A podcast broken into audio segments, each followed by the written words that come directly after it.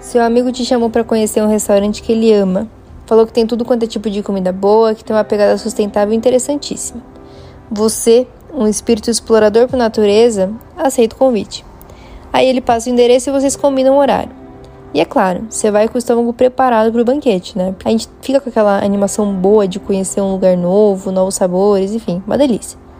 Então você pega seu carro, joga o endereço no Waze, reza para todos os santos para o aplicativo não te pregar nenhuma peça, né? E bora. Ou você chama o motorista de aplicativo, reza para não cancelarem umas 12 vezes e bora.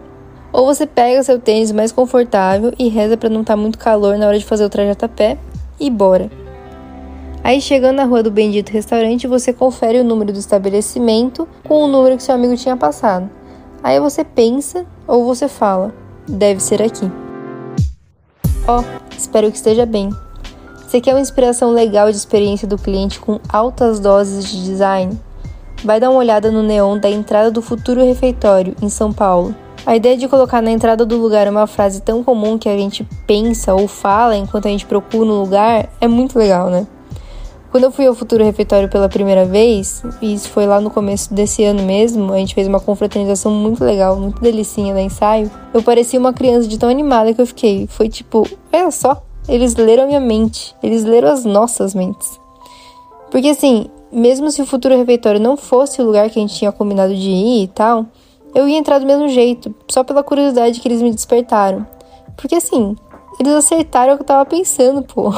A primeira conexão com o lugar já foi bem sucedida. E assim, eu acho que o que eu queria trazer hoje é que enquanto a gente não pode ler mentes, né? A gente deixa isso pro futuro. A gente deve focar em construir as histórias dos nossos consumidores com base em evidências. E a gente tem que buscar saber, com responsabilidade e precisão, quem são eles e como a gente se conecta com eles. Eu sei que você já deve ter lido ou ouvido frases iguais ou parecidas com essas diversas vezes.